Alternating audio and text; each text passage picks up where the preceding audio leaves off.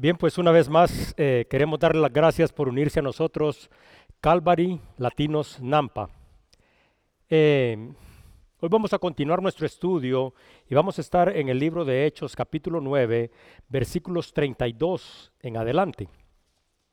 Pero antes de empezar, a mí me gustaría hacer referencia a algunas cosas que, tienen un carácter de urgente y de necesario para que cada uno de nosotros pueda entender perfectamente cuál es la posición y la condición de cada uno de nosotros.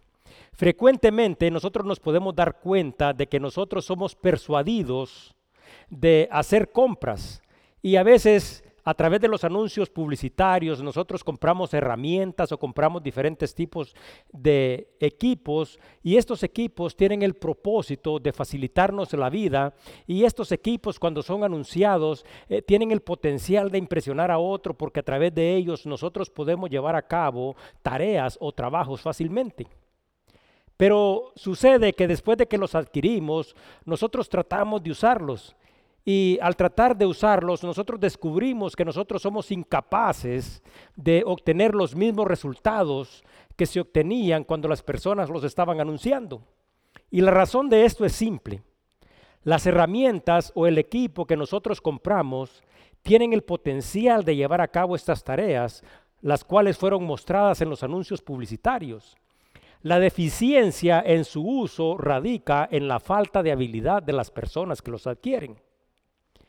En el capítulo 9 del libro de Hechos se hace referencia a Pablo, a Ananías, a Bernabé, a Pedro, personas comunes y corrientes quizás que pudieron vivir vidas corrientes, mas sin embargo vivieron vidas extraordinarias. Y vivir una vida extraordinaria, llevar a cabo tareas extraordinarias solo es posible si nosotros nos convertimos en instrumentos en las manos de Dios y Dios a través de nosotros puede llevar a cabo cosas extraordinarias. Este es, por tanto, el ministerio de Jesucristo. Jesucristo a través del Espíritu Santo, a través de cada uno de nosotros.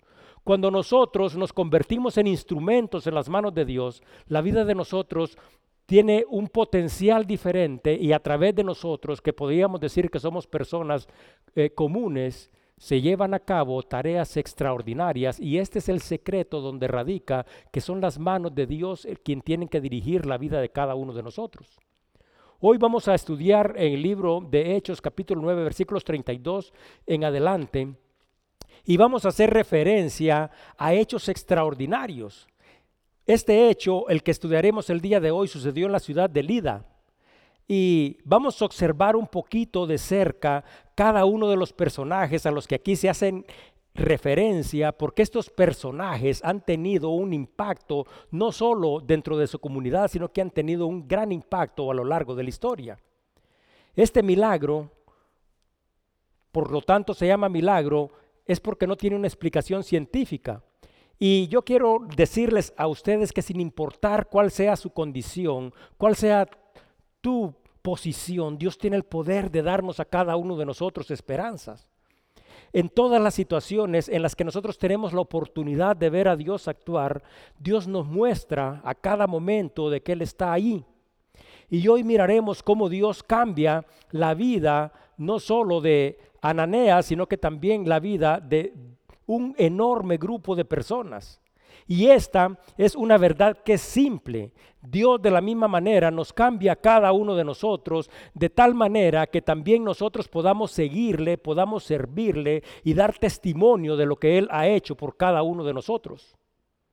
Les voy a pedir que vayan a Hechos capítulo 9 versículos 32 al 35 y dice, aconteció que Pedro visitando a todos, vino también a los santos que habitan en Lida. Y halló ahí a uno que se llamaba Eneas, que hacía ocho años que estaba en cama, pues era paralítico. Y le dijo Pedro, Eneas, Jesucristo te sana, levántate y haz tu cama. Y enseguida se levantó. Y le vieron todos los que habitaban en Lida y en Sarón, los cuales se convirtieron al Señor. Vamos a parar ahí, Señor.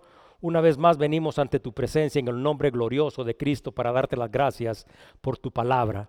Te pedimos, Señor, que abras nuestro entendimiento, que abras a través de tu Espíritu, Señor, nuestros oídos y nuestros ojos espirituales para que esta palabra sea recibida como palabra tuya, Señor, y que dé fruto en la vida de cada uno de nosotros.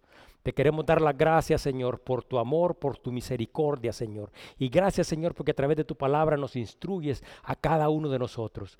Que tu amor, que tu gracia y tu misericordia se muevan en este lugar, Señor, y ayúdanos a ser guiados, Señor, a través del poder de tu Espíritu. Nosotros sabemos quiénes somos, Señor, pero nosotros sabemos que nosotros podemos llevar a cabo cosas extraordinarias, Señor, no por nuestra habilidad, no por nuestra fuerza, sino que por el poder del Espíritu que tú has puesto en cada uno de nosotros. Te pido que estés en este lugar, Señor Señor. Y una vez más, gracias, Señor, por el don de la vida. Todo te lo pedimos en el nombre glorioso de Cristo Jesús. Amén. Bien, pues el versículo 32 dice, aconteció que Pedro, visitando a todos, vino también a los santos que habían en Lida.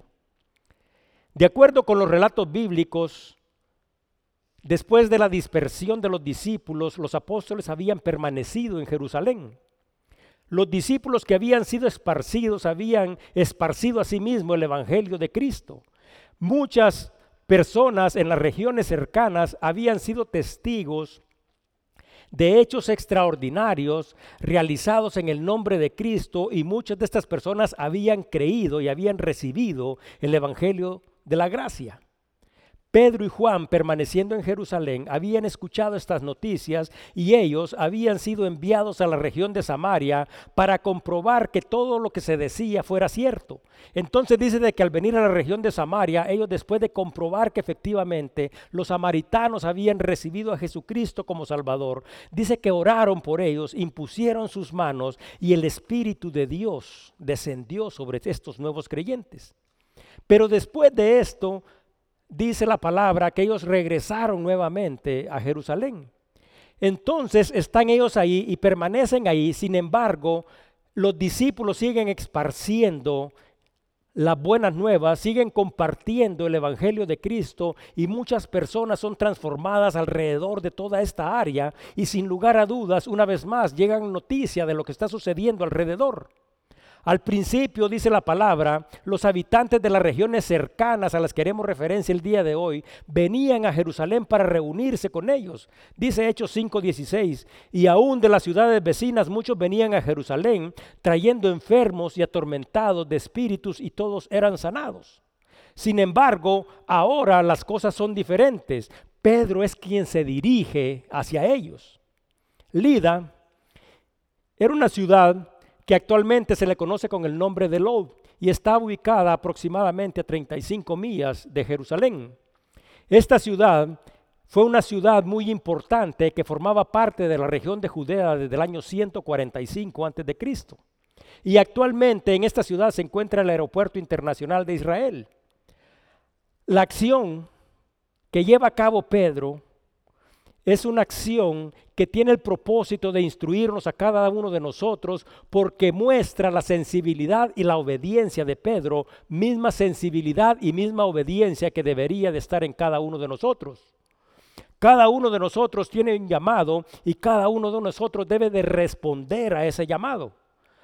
En el libro de Mateo, en el capítulo 8, versículo 19, dice, por tanto, id. Id es la acción de moverse de un lugar a otro. Y esta palabra se usa para indicar que la acción se está llevando a cabo en el mismo instante que se le está dando instrucción a alguien. Y cada uno de nosotros hemos sido llamados a ir a compartir las buenas nuevas con todos aquellos que no conocen de Dios. Había una muchacha en un estado aquí en los Estados Unidos cuyo nombre era Sofía, y Sofía había orado durante 12 años con el propósito de ser enviada a tierras extranjeras como misionera. De repente Dios responde a estas oraciones y Dios pregunta, Sofía, ¿dónde naciste? Y Sofía responde, nací en Alemania. Dios pregunta, ¿y Sofía, dónde vives? Y Sofía responde, yo vivo en los Estados Unidos. Y Dios le pregunta, y Sofía, ¿y en qué lugar vives? Y ella responde, en un complejo de apartamentos que está en la calle Sherman. Y Dios le pregunta, ¿y quién vive arriba en ese complejo de apartamentos? Y ella responde, una familia sueca. Y Dios le pregunta ahí en el tercer piso y ella responde, una familia de italianos. Y Dios le pregunta y a tu lado quién vive y ella responde, ahí vive una familia hispana. Y Dios nuevamente le pregunta y le dice, y al cruzar la calle, ¿quién vive ahí? Y ella le responde, una familia de chinos. Y Dios le pregunta, ¿y les has hablado de Jesucristo? El versículo 32 no es solo la narración de la historia de que Pedro hizo un viaje a una ciudad vecina, sino que nos instruye a cada uno de nosotros acerca de nuestro llamado y nos impulsa a cada uno de nosotros a salir y a buscar a todos aquellos que no conocen a Cristo. Si cada uno de nosotros saliera, podría encontrar, así como le sucedió a Pedro, una persona o quizás múltiples personas que necesitan de Dios. Y la historia de Sofía concluye con Dios diciéndole, los tienes tan cerca y los amas tan poco. ¿Cuántos de nosotros hemos sido capaces en nuestra propia vida de ir? Y no estamos hablando de países extranjeros, sino que simple y sencillamente de cruzar una calle para compartir el amor de Cristo con aquellos que quizás no lo conocen. O cuántos de nosotros somos capaces a través de nuestro testimonio traer plenitud y alegría a la vida de otros. Cada uno de nosotros los cristianos es llamado a realizar una tarea, a vivir de acuerdo al Evangelio y también compartir este Evangelio con todos aquellos que nos rodean. Este llamado es un compromiso que no nos debería de dejar a nosotros eh, quietos, sino que debería de impulsar en cada uno de nosotros un gran movimiento, porque este compromiso no permite pretextos ni justificaciones para no hacerlo. Pedro, dice la palabra, los visitaba a todos y esta visita no era una simple visita porque en aquellos tiempos caminar 35 millas requería esfuerzo, requería sacrificio. Y esto, cuando dice visitaba a todos, se refiere que no solo había ido a esta ciudad, sino que también había visitado Judea, Galilea y Samaria. Y la palabra continúa y dice, pero vino también a los santos que habitaban en Lida. Yo sé de que ustedes saben esto. De acuerdo con los relatos bíblicos, porque esta es una cuestión en la que ha habido mala interpretación, santo no es una persona que está en el cielo, sino que santo es una persona que está en la tierra. Bíblicamente hablando, porque dice que visitaba a los santos, los santos son el cuerpo de Cristo, los santos son los cristianos, los santos son la iglesia. Santo, por lo tanto, significa una persona que es consagrada a Dios. Y la palabra santos es usada aquí para referirse a un grupo de personas que habían sido apartadas para servir a Dios. Entonces los cristianos son santos no porque tengan vidas perfectas, sino porque tienen una gran virtud y esta gran virtud es de que se han unido a Cristo y Cristo es el que nos santifica cada uno de nosotros. Sin embargo, también haber sido llamado santo tiene una gran responsabilidad porque Dios de la misma manera nos pide a cada uno de nosotros de que también nosotros realmente actuemos con santidad. Dice en Primera de Corintios 1:2 a la iglesia de Dios que está en Corinto a los santificados en Cristo, o sea, a los que fueron apartados por Cristo, llamados a ser santos. Cada uno de nosotros también tiene un llamado y ese llamado es a ser santo. Y santo significa que si nosotros hemos sido apartados, todas las decisiones, todas las cosas que nosotros hacemos deberían de tener un propósito y el propósito es agradar y hacer la voluntad de Dios. Y dice, a todos aquellos y a cualquiera que invoque el nombre de nuestro Señor Jesucristo, Señor de ellos y de nosotros. Por lo tanto, Santo no es ser una persona perfecta, sino que es una persona que a través de su fe en Jesucristo, a través del arrepentimiento, ha recibido el Espíritu de Dios y a través de ese Espíritu ha sido unido al cuerpo de Cristo. Y a través de ese Espíritu mismo se inicia en cada uno de ellos o en cada uno de nosotros una obra transformadora. Y cada uno de nosotros será transformado en su carácter y paulatinamente todas las cosas empezarán a cambiar y nosotros empezaremos a reflejar el carácter de Cristo y nuestra nueva posición en Él. Eso es ser santo. Dice el versículo 33, y halló ahí a uno que se llamaba Eneas, que hacía ocho años que estaba en cama, pues era paralítico. Si cada uno de nosotros fuera como Pedro, sin lugar a duda, encontraremos una oportunidad para que el poder y la esperanza de Dios se manifieste. Pedro dice de que encontró a un hombre y este hombre era paralítico y dice que había estado en cama durante ocho años. ¿Y usted sabe qué significa paralítico? Paralítico es una persona que ha perdido la habilidad de poder moverse. Quiero contarles una historia, esta es una historia real. En el año de 1995, en un lugar, en una ciudad que se llama San Petersburgo, Florida, nació un hombre que se llama Shaquem Griffin.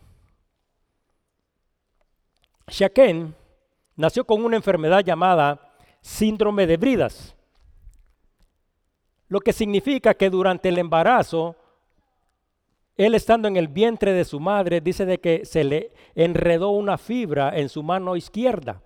Entonces, durante todo el embarazo, él estuvo con algo enredado en su mano y eso no permitió que su mano se desarrollara.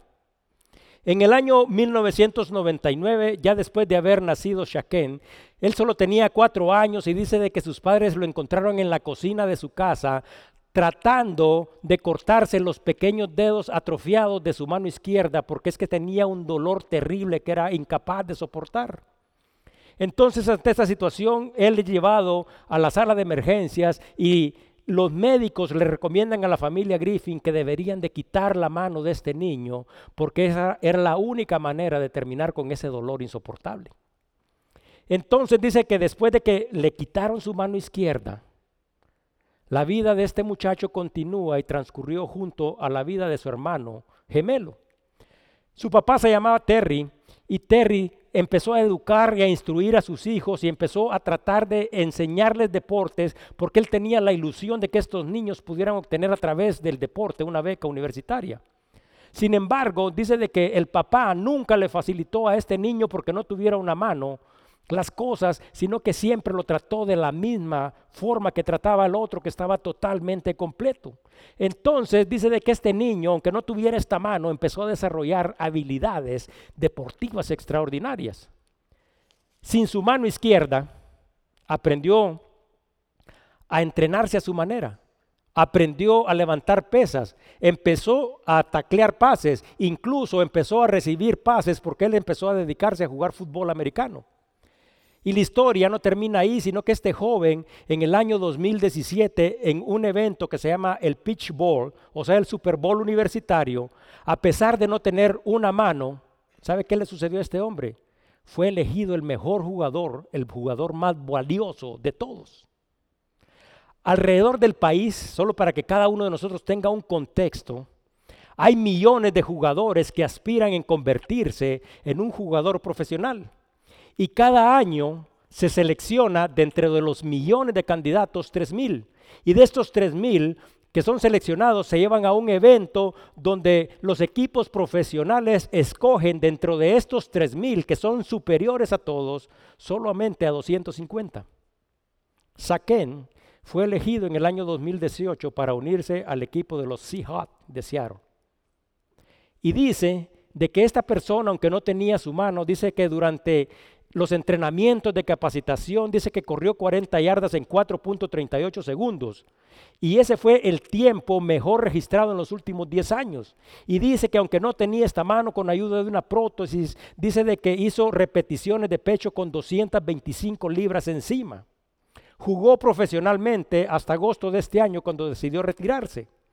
Lo que sucede con esta persona y por qué fue tan exitosa es que porque esta persona nunca puso una excusa y siempre sacó a relucir su tenacidad, su determinación y su coraje. Ahora, usted se preguntará, ¿y por qué nos cuentan esta historia? Porque al hacer referencia a una persona paralítica, a una persona incapacitada como la que nosotros estamos haciendo referencia aquí, salta a la mente de cada uno de nosotros una persona que no tiene la capacidad de valerse por sí mismo. Y esta historia refleja la condición de una persona que a pesar de no tener las dos manos tan importantes y tan necesarias para jugar fútbol americano, no posee ni, ni, da ninguna excusa, sino que su determinación y coraje le permitió no solo sobresalir, sino que le permitió ocupar un puesto, un puesto que millones de jóvenes alrededor de los Estados Unidos desean. Entonces, dentro de los estudios bíblicos, nosotros nos podemos dar cuenta que se hace referencia a personas que no tienen la habilidad de caminar, que son incapaces por sí mismos de venir al encuentro del Señor. Mas, sin embargo, dice el libro de Isaías 35, 5, 6, entonces los ojos de los ciegos se abrirán y los oídos de los sordos se abrirán. Entonces el cojo saltará como un ciervo y cantará la lengua del mudo, porque aguas serán cavadas en el desierto y torrentes en la soledad. Una de las señales que el reino de Dios se ha acercado es que los que están ciegos pueden ver, los que están sordos escuchan, los que son incapaces de hablar dan testimonio y los que estaban sucios son limpiados y los que estaban muertos reciben nueva vida. Que los que estaban atados son liberados de sus ataduras, que todos los que no nos permitía levantarnos y seguir y servir es quitado y ahora toda la forma en que nosotros vivíamos, nuestra vida quebrantada es restaurada y nos da la habilidad a cada uno de nosotros de levantar, de comenzar, seguir y servir a Cristo. Y esto hace más que referencia a las condiciones físicas de cada uno de nosotros, esto hace referencia a la condición espiritual de cada uno de nosotros. ¿Cuántos de nosotros tenemos quizás un problema físico? ¿Y cuántos de nosotros quizás no lo tenemos? Pero a tantas de estas personas que tienen estos problemas físicos no han puesto de su parte y han demostrado esa capacidad de levantarse, de seguir y servir y seguir a Cristo. Esa es la determinación porque estas personas no están muertas espiritualmente, sino que están vivas, pero a veces nos podemos dar cuenta alrededor de nosotros que hay personas que tenemos todo, pero tenemos muerto el espíritu. Y aquí se habla y Dios nos está diciendo que cada uno debe de levantarse, de servir y de seguir a Cristo. Esto es por lo tanto la ilustración que va más allá de las cosas aparentes, hace referencia a nuestra condición espiritual. Dios nos ha llamado a cada uno de nosotros a levantarnos. Dice el versículo 35, y le dijo Pedro, Eneas, Jesucristo te sana, levántate y haz tu cama. Y dice, y enseguida se levantó. Pedro, Pedro llama a Eneas por su nombre. Y quiero hacer referencia a esto que es una cosa muy importante en la vida de cada uno de nosotros, porque nosotros no somos una iglesia, no somos un cuerpo de Cristo al cual simple y sencillamente Dios se refiere como a todos, sino que Dios que nos ha creado a cada uno de nosotros, nos ha creado y nos, cada uno de nosotros es una persona especial para Él. Dios conoce a cada uno de nosotros personalmente y Dios nos ha creado a cada uno de nosotros con un propósito. Entonces, aquí se hace referencia a que este Dios que nos crió, a este Dios que nos ama, se refiere a cada uno de nosotros como por nuestro propio nombre. Y Dios quiere que cada uno de nosotros sea quebradas estas ataduras, que esta parálisis que nosotros padecemos, liberarnos de esto. Cuando Eneas escucha su nombre, Eneas sabe quién le está hablando y reconoce que evidentemente, porque Pedro está ahí, por eso explicamos acerca de las herramientas, Pedro está ahí, pero el que está haciendo todo el ministerio de Jesucristo, el Espíritu de Dios y está Pedro, pero cuando Pedro habla a Eneas, Eneas sabe perfectamente quién es el que le está hablando, porque Pedro se encarga precisamente de hacer esta aclaración y Pedro le dice, Jesucristo te sana. Y Jesucristo es quien lo llama y Jesucristo es lo que lo llama a usted. Y Jesucristo es el que viene al encuentro de Eneas y Jesucristo es el que viene al encuentro de cada uno de nosotros. Nosotros hemos hablado y hemos hecho referencia que anteriormente Pedro y Juan en la entrada del templo habían sanado a un hombre cojo. Y en aquella ocasión se había reunido una gran multitud y quienes estaban ahí enfocaron su atención en Pedro, enfocaron su atención en Juan y también enfocaron la atención en esta persona que había sanado. Y a Pedro les tocó llamarle la atención a todos y les explicó en ese momento que no debían de sorprenderse por lo que había sucedido, pero llamó su atención, o sea, la atención de ellos hacia Cristo. Hechos 3, 6, 8 dice, mas Pedro dijo, cuando va a sanar a este cojo, no tengo plata ni oro, pero lo que tengo te doy, en el nombre de Jesucristo de Nazaret, levántate y anda y tomándole por la mano derecha le levantó y al momento se le afirmaron los pies y tobillos y saltando se puso en pie y anduvo y entró con ellos en el templo andando, saltando y alabando a Dios.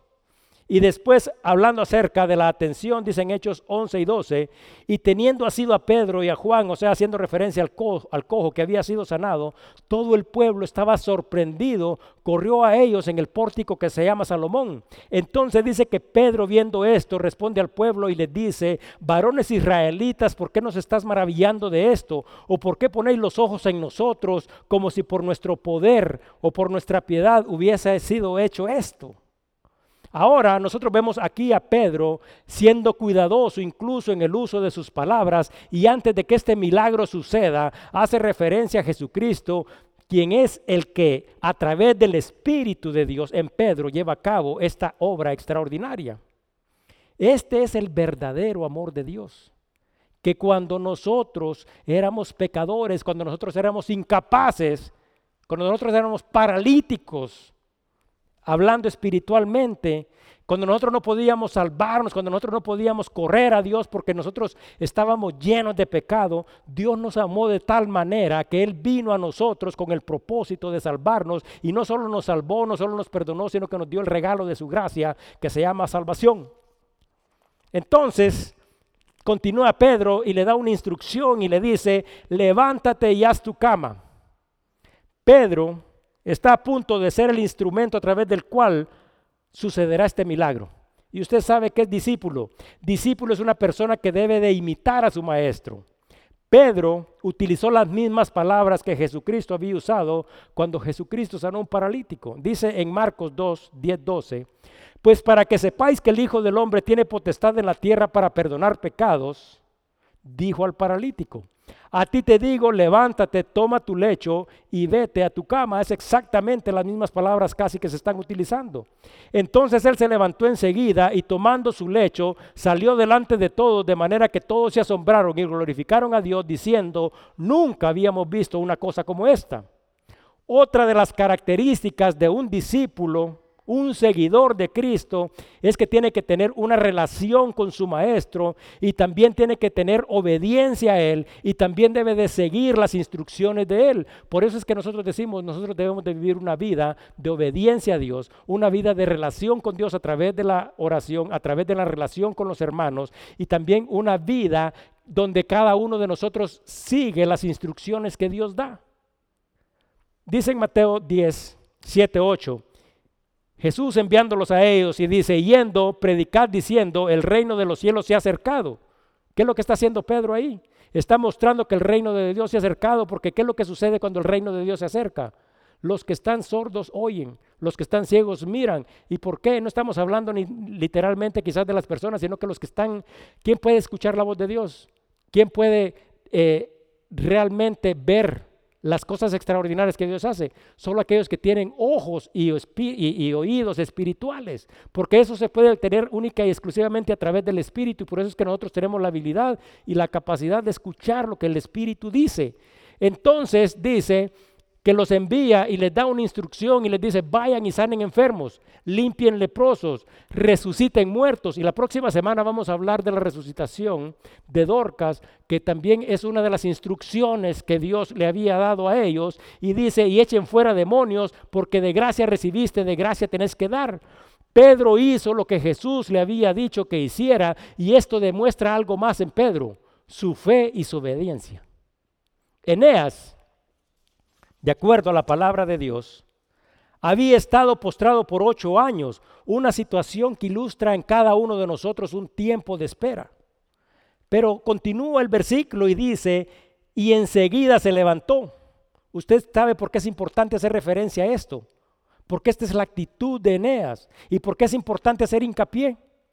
Cuando Jesucristo le dice al paralítico, levántate, ¿qué es lo que hace el paralítico? Se levanta y toma su lecho y camina. Cuando Pedro le dice al cojo en la puerta del templo, le dice, levántate y anda, dice que este no solo se levantó y no solo anduvo, sino que brincó y glorificó a Dios. Cuando Pedro le dice a Eneas, levántate y haz tu cama, Eneas responde y se levanta y hace lo que se le ha dicho. Nuestro encuentro con Jesucristo nunca nos deja igual. No permita usted que las circunstancias, no permita usted que los pretextos, no permita que su falta de fe le permitan avanzar porque Jesucristo ha venido y le dice, ¿sabes qué? Levántate. Pero ¿qué va a hacer usted? Jesucristo tiene el poder para restaurar su vida, la suya y la mía y la de todos. Hay una palabra que se llama enfoque y enfoque es la manera que cada uno de nosotros le da importancia a ciertas cosas. Esta historia fue contada por el director de una escuela en una ciudad que se llama Midland, que está en Texas. Dice que el día, también es una historia real, el día empezó, dice, con un niño en el autobús. Dice que el niño, por estar descuidado, al montarse en el autobús se golpeó la cabeza, ¡pum! Y dice de que fue tan grande la herida que hubo que llevarlo para que le pusieran puntos. Pero finalmente el niño llega a la escuela. Pero dice que este mismo niño durante la hora del recreo está corriendo y corriendo y estando muy descuidado, dice que choca con otro niño y se quebró un diente y se, quebró y se reventó el labio. Entonces dice que en la tarde el mismo niño se cayó jugando para la hora del recreo y se quebró el brazo. Entonces dice que el director preocupado por todo lo que le había sucedido a este niño, dice, voy a llevarte a tu casa porque yo quiero evitar que cualquier cosa termine y ya no podemos eh, con esta situación tan difícil. Entonces le dice al niño, venite y te metes al carro. Dice que el niño fue y se metió al carro y se fue con él. Y dice de que cuando el niño está en, en, el carro, dice que el director empieza a ver por el espejo y empieza a darse cuenta de que el niño sostenía algo en su mano y le dice, ¿y qué tienes en tu mano? Y el niño le responde, tengo una moneda de 25 centavos. Entonces el director le pregunta, ¿y dónde la conseguiste? Entonces el niño le responde, la encontré en el patio de la escuela antes de caerme. Y luego el niño le dice, yo nunca había encontrado una moneda de 25 centavos. Y después le dice, este debe de ser mi día de suerte. ¿En dónde está su enfoque? ¿En dónde está su fe? Ustedes no tienen quizás a veces idea de qué circunstancias que nos ahogan. Y solo estamos enfocados en ella y nos olvidamos de poner este enfoque en lo que es importante y saber y reconocer que Dios tiene un propósito. Y yo sé de que cada uno de nosotros pasa por situaciones difíciles. Mas, sin embargo, si nuestro enfoque está en Jesucristo, cada uno de nosotros lleva a entender de que todas las cosas que suceden tienen un propósito, pero ¿dónde está tu fe? ¿Será que porque se pinchó el carro el día de hoy es un día malo? ¿Será porque hoy nos reventamos el labio es un día malo? ¿O será que este día es un día bueno porque Dios se ha manifestado en la vida de cada uno de nosotros y nos ha dado más de lo que merecemos? A veces estamos en situaciones difíciles. A veces nos hemos levantado, yo les puedo decir de mi parte, yo me levanté un sábado y le di gracias a Dios porque me había dado un día más por el don de la vida. Y quizás 15 minutos después fue cuando Pablo me llamaron y, mi hijo está en el hospital en coma. Pero finalmente terminamos el día y estamos agradecidos porque Pablo tiene todavía dentro de sí el aliento de vida. Entonces no estábamos enfocados en lo que está pasando, sino que en darle gracias a Dios y saber y entender de que Dios tiene un propósito en la vida de Él, tiene un propósito en la vida de nosotros y no lo consideramos un mal día porque ese día terminamos todos completos. Pero ¿dónde está el enfoque de cada uno de nosotros? ¿Qué es lo que es importante? Versículo 35 y dice, y le vieron todos los que habitaban en Lida y en Sarón, los cuales se convirtieron al Señor. ¿Y sabe qué es lo que está diciendo aquí? Esto es fácil de leer, mas sin embargo aquí está sucediendo un hecho extraordinario. Y usted sabe por qué es un hecho extraordinario. Yo le voy a explicar brevemente. Este es un hecho extraordinario porque todos los habitantes de esa región se convirtieron. ¿Y saben qué es convertirse? Es aceptar a Jesucristo, es nacer de nuevo. Y si una ciudad y un pueblo, no digamos dos pueblos como los que se están mencionando aquí, nacen de nuevo, ese es un milagro extraordinariamente grande. Los que estaban muertos espiritualmente están vivos. Los que estaban atados son liberados. Los que estaban sujetos al pecado, esos pecados y esas cadenas son quebradas. Eso es un milagro extraordinario. Eneas se convirtió en un testimonio del poder de Dios. Todos, dice la palabra, sin hacer referencia a una cantidad específica, observaban a Pedro. Pedro dirige la atención de ellos hacia Cristo y todos estos tenían quizás no la misma condición de Eneas, pero todos tenían una necesidad, todos ellos necesitaban nacer de nuevo. Ahora en esta comunidad han dejado de ser incapaces de ver, han dejado de ser incapaces de escuchar, han dejado de ser incapaces de hablar, porque ahora todos, por el poder de Dios, tienen el poder, porque la parálisis espiritual se ha terminado, ahora todos miran, todos oyen y todos pueden dar testimonio. Ellos fueron testigos. ¿No es acaso ese un gran milagro de Dios? Todos ahora pueden seguir, todos ahora pueden servir a Dios. Y todo comienza con la obediencia de un hombre que reconoce, así como debemos de reconocer nosotros, que no somos diferentes a los demás, pero también debemos de reconocer que estar lleno del Espíritu Santo es estar lleno de poder. La diferencia quizás entre Pedro y nosotros es que él tenía una relación con Dios, él se postraba ante Dios, él tenía fe en Dios, él era obediente a Dios y él tenía una disposición, una disposición de salir y de buscar una oportunidad. Y cuando nosotros hacemos esto, las cosas no dependen de nosotros porque usted cree que hizo el milagro. Fue el poder de Dios, el Espíritu de Dios. Nosotros solo tenemos que ser instrumentos. Entonces los que están alrededor nuestro mirarán cosas extraordinarias. No porque nosotros seamos buenos, sino que porque el poder de Dios se manifiesta a través de nosotros. Ahora Dios tiene el poder de cambiar todas las circunstancias. ¿Qué es lo que lo limita a usted para salir al encuentro de Dios? ¿Cuáles son sus ataduras? ¿Y cuál es la respuesta que usted le da a Dios? Esa es la pregunta el día de hoy. Este hecho extraordinario sucedió en esta ciudad que se llama Lida y hace referencia e ilustra nuestra obediencia, nuestra fe, ilustra nuestro discipulado y nos ilustra acerca del amor que cada uno de nosotros debería de tener por los demás que no conocen a Dios. Y también ilustra cuál debería de ser la respuesta de cada uno de nosotros ante Cristo. Esta es una gran exhortación para que cada uno de nosotros se mire a sí mismo y salga de esta condición que no nos permite levantarnos, que no nos permite seguir y que no nos permite servir a Dios. Y el versículo 35 concluye con este extraordinario milagro que es un fundamento para que cada uno de nosotros, los hijos de Dios, sea instruido en la importancia de nuestra permanencia en Cristo. Quiero contarles una historia para terminar. Esta historia tiene un, número, un nombre duro, se llama la destrucción del mundo. Y usted sabe cómo se puede destruir el mundo. Bueno, esta información es una información que muchos de nosotros en forma consciente tienen y otros quizás no estén conscientes, pero todos sabemos. Todos nosotros sabemos, porque vamos a llevar a través de un proceso lógico que nos va a llevar a un fundamento espiritual en la vida de cada uno de nosotros. Ok, todos nosotros sabemos que el mundo está formado por continentes. Estos continentes, en esos continentes hay países. En estos países hay estados, así como por ejemplo el estado de Idaho. Y en este estado hay ciudades. Y en estas ciudades hay vecindarios y en estas ciudades hay comunidades y estas ciudades y estos vecindarios están formados por una unión, por una entidad que Dios mismo fundó, que se llama familia. Así que si usted quiere destruir el mundo, lo que usted debe de hacer primero es destruir su base. Y les voy a explicar cómo. De acuerdo con el plan de Dios, Dios es la base y el fundamento de todo. Bajo la cobertura de Dios, debe de estar la familia.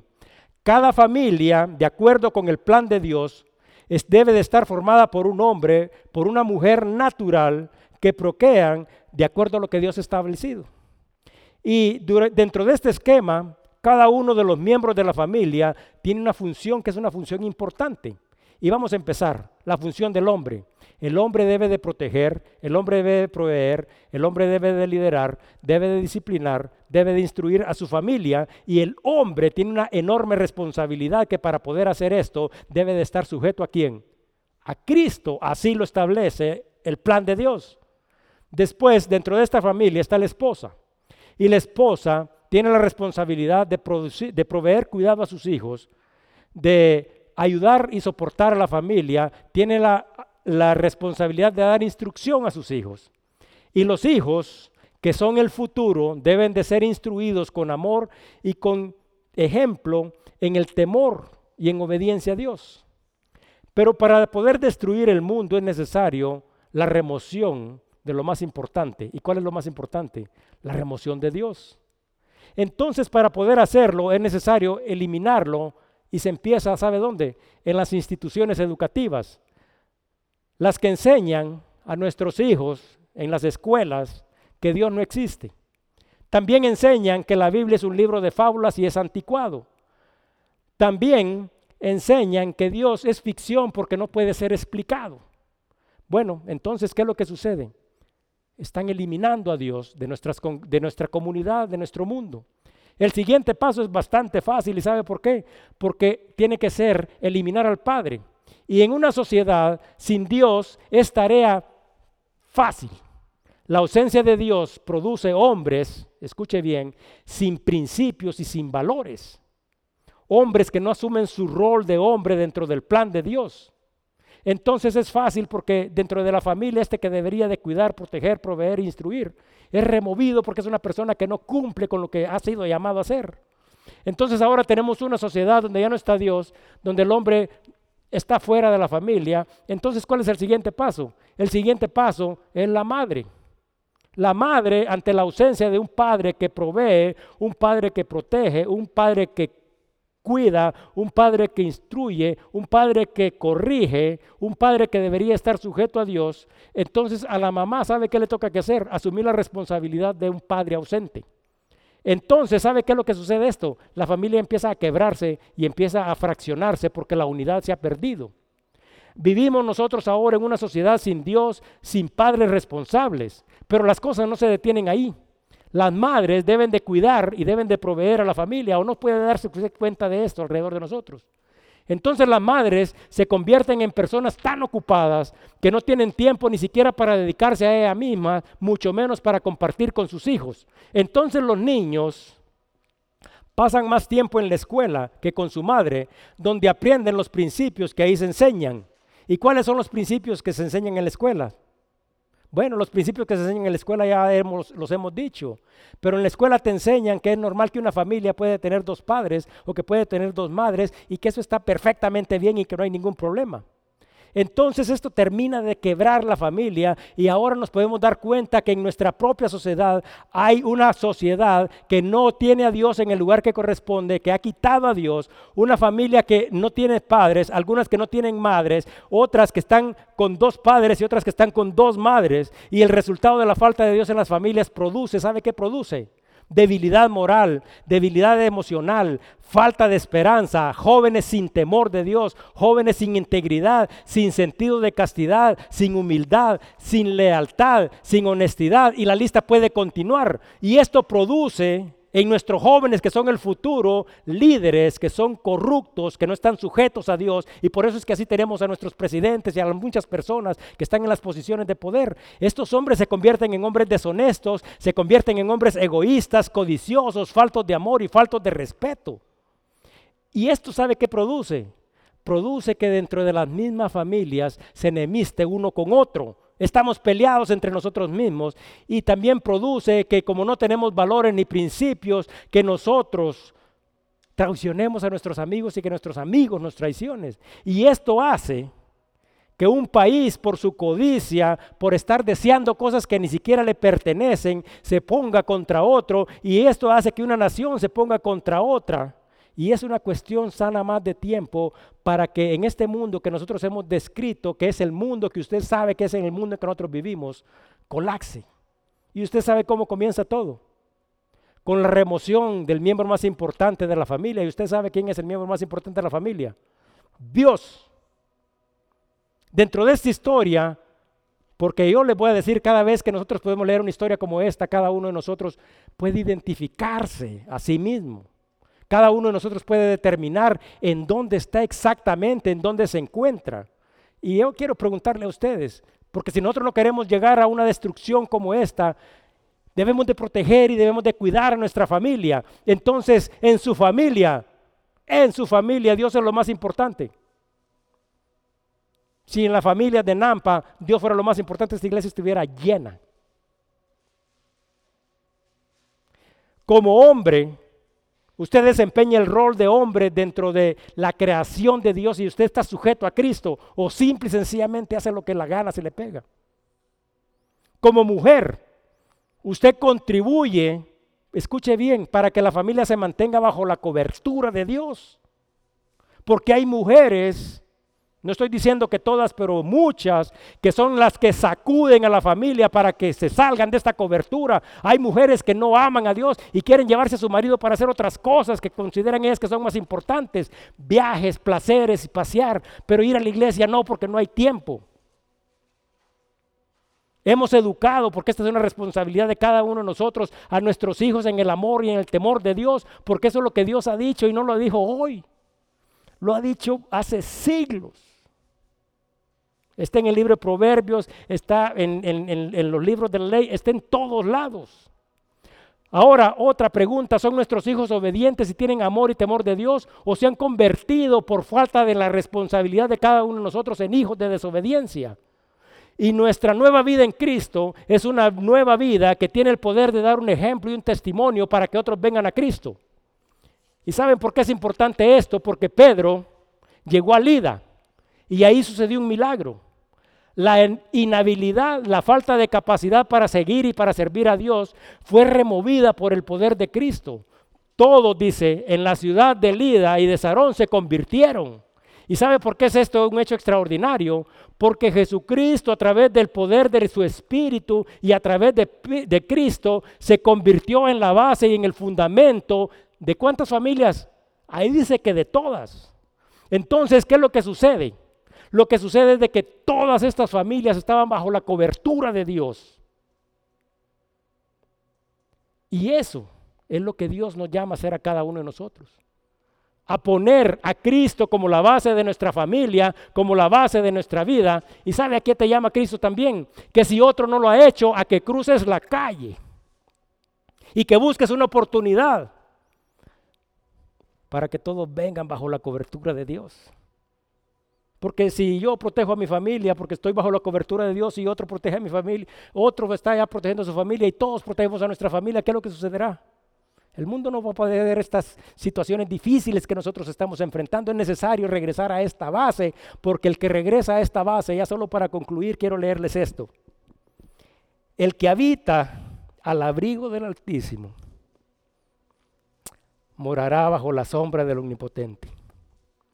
Diré yo a Jehová, esperanza mía y castillo mío, mi Dios, en quien confiaré.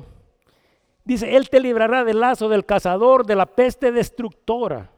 Con sus plumas te cubrirá y debajo de sus alas estarás seguro. Escudo y adarga es su verdad. No temerás el terror nocturno, ni saeta que vuela de día, ni pestilencia que ande en oscuridad, ni mortandad que en medio del día destruya.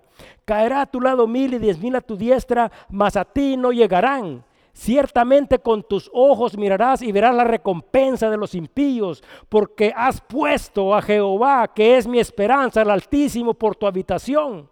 No te sobrevendrá mal alguno, ni plaga tocará tu morada, pues a sus ángeles mandará cerca de ti que te guarden en todos tus caminos. En las manos te llevará para que tu pie no tropiece en piedra. Sobre el león y sobre el aspis pisarás, hollarás el cachorro del león y al del dragón. Por cuanto en mí has puesto su amor, yo también lo libraré, lo pondré en alto, por cuanto ha conocido mi nombre.